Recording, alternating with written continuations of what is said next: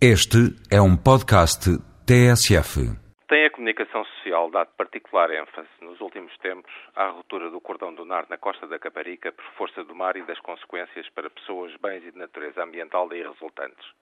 É mais uma das inúmeras situações que ao longo dos últimos anos são consequência da litoralização excessiva do país e dos desmandos urbanísticos que durante muitos anos se praticaram e por vezes ainda praticam desde a construção em dunas e falésias à simples destruição dos espaços naturais de proteção da linha de costa.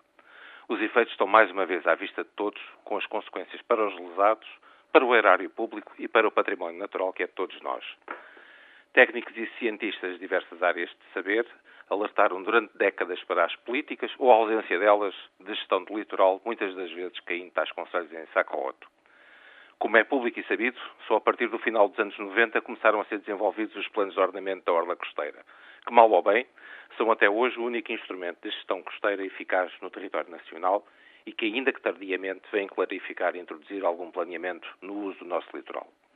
A questão é que, como o Sr. Ministro do Ambiente com frontalidade assumiu há poucos dias, estamos mais uma vez à espera dos dinheiros de Bruxelas para a implementação das recomendações desses planos, através do novo programa que virá substituir o programa Finisterra, desaparecido em combate, que por sua vez substituiu o programa Litoral, que por sua vez já tinha substituído qualquer outra coisa que já nem nos lembramos, com certeza.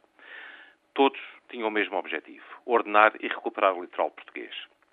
Tenho para mim que, pese embora os custos elevadíssimos das intervenções no litoral, principalmente as de ordenamento e recuperação, não é a questão financeira a essência da coisa. Muito pelo contrário. A questão essencial é a confusão institucional em que se tem vivido sobre o litoral, onde 50 entidades, repito, 50 entidades têm competência. Como qualquer cidadão sabe, quando há 50 entidades a mandar, o resultante final é próxima da anarquia. Neste contexto, o Ministério do Ambiente não passa mesmo do guarda-redes que sofre a angústia de ter que defender o penalti cada vez que há uma emergência no litoral português. De nada valerão os milhares de Bruxelas que correrão o risco de desaparecer literalmente como água na areia, sem haver uma clara redefinição das competências institucionais sobre o litoral português, como desde há muito várias instituições alertam. Nem de propósito foi anteontem publicada em Diário da República a Estratégia Nacional para o Mar, na qual, mais uma vez, as questões da gestão costeira são abordadas. Ao mesmo tempo, aguardamos a aprovação da Estratégia de Gestão Integrada da Zona Costeira, a qual continua encalhada. Esperamos que o espírito reformista atinja finalmente o litoral antes que seja tarde demais e o litoral se desmorone de vez no conflito das tutelas.